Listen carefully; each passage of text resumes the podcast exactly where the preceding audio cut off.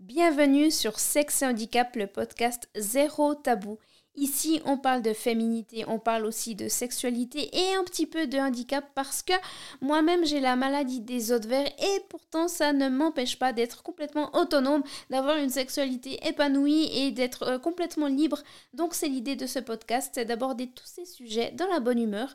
Et l'épisode d'aujourd'hui, il est un petit peu spécial parce que surtout il n'était pas euh, prévu dans mon plan mais c'était une phrase que j'avais envie, vraiment ça me tient à cœur de vous la partager. Donc euh, ben, je vous invite à écouter cet épisode et puis je vous souhaite euh, plein d'amour et je vous souhaite ben, une bonne écoute surtout.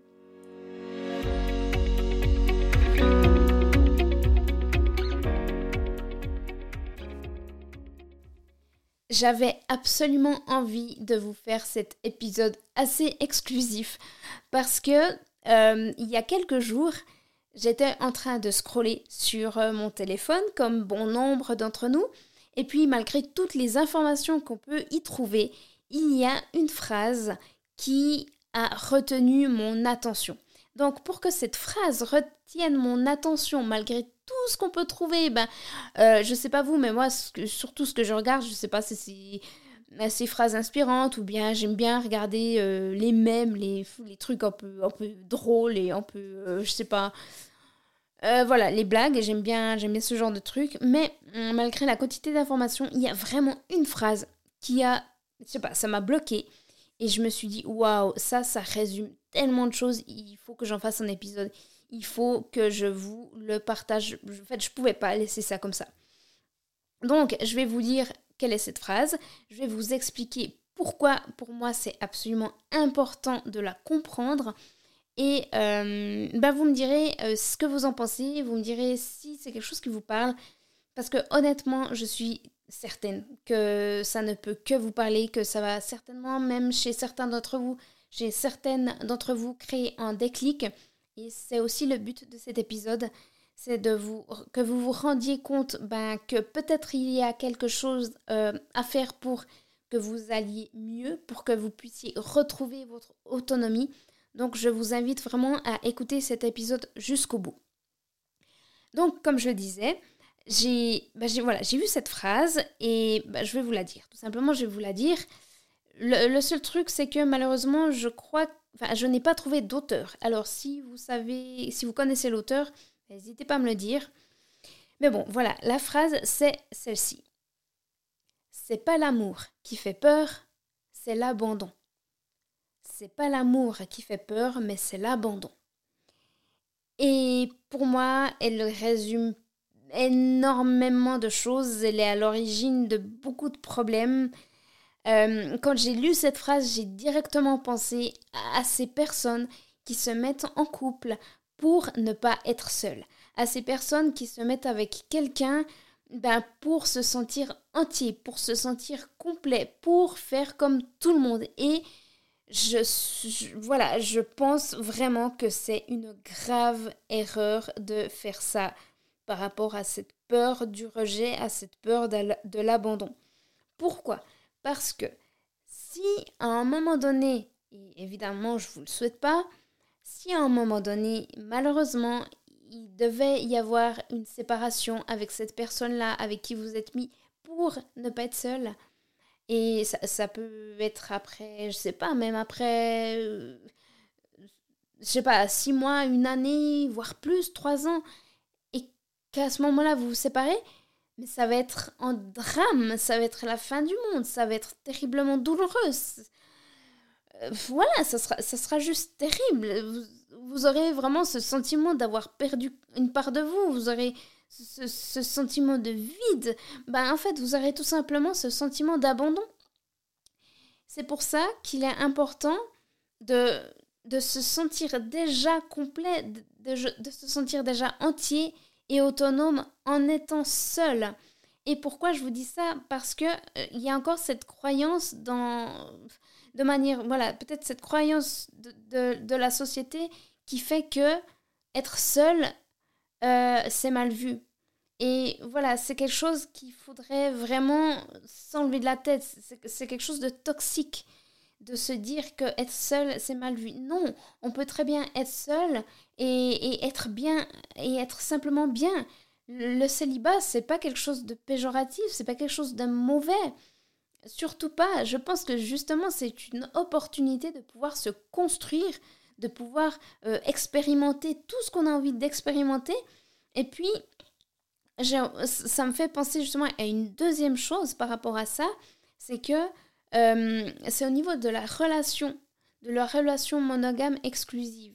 Je vous dis ça parce que je sais qu'il y a des gens qui m'écoutent et qui n'ont pas idée qu'il puisse exister d'autres types de relations dites libres euh, ou, ou, le polyamour. Mais j'ai pas envie d'en faire un épisode, en tout cas pas celui-ci. Tout simplement, je vous dis ça parce que j'ai eu des personnes qui sont venues me voir et qui sont venues me dire qu'en fait, ils avaient peur de se mettre en couple parce que euh, ils avaient cette sensation d'être enfermés, d'être pris au piège ou prise au piège. Et non, c'est qu'il y a en fait euh, euh, un malentendu dans le contrat de la relation. Je vais essayer de vous expliquer ce que je veux vous dire. Simplement, quand on se met en relation avec une personne, voilà, on se met et ben, on, vit des, on vit des choses, on vit un amour super, on vit des expériences. voilà, c'est vraiment la période de lune de miel. Et puis quand les choses se posent, c'est là qu'il peut commencer à y avoir des petites tensions, des petites tensions pardon, qu'il peut commencer à y avoir euh, peut-être un sentiment de jalousie ou, ou, voilà, ou, des craintes par rapport à l'autre. Et c'est là que ce sentiment d'abandon euh, intervient. Et c'est là aussi qu'il faudrait, dès le départ, mettre les choses au clair quand on entame une relation. Après, on peut très bien aussi en parler quand on est, euh, même après plusieurs années de relation. Euh, c'est même, je dirais, conseillé de pouvoir euh, bah, parler librement dans son couple. Alors, je sais que, voilà, c'est l'idéal. Franchement, pourquoi être avec quelqu'un si on, a peur de l'autre? Pourquoi être avec quelqu'un si on n'ose pas lui, lui ouvrir son cœur, si on n'ose pas aborder tous les sujets possibles sans gêne?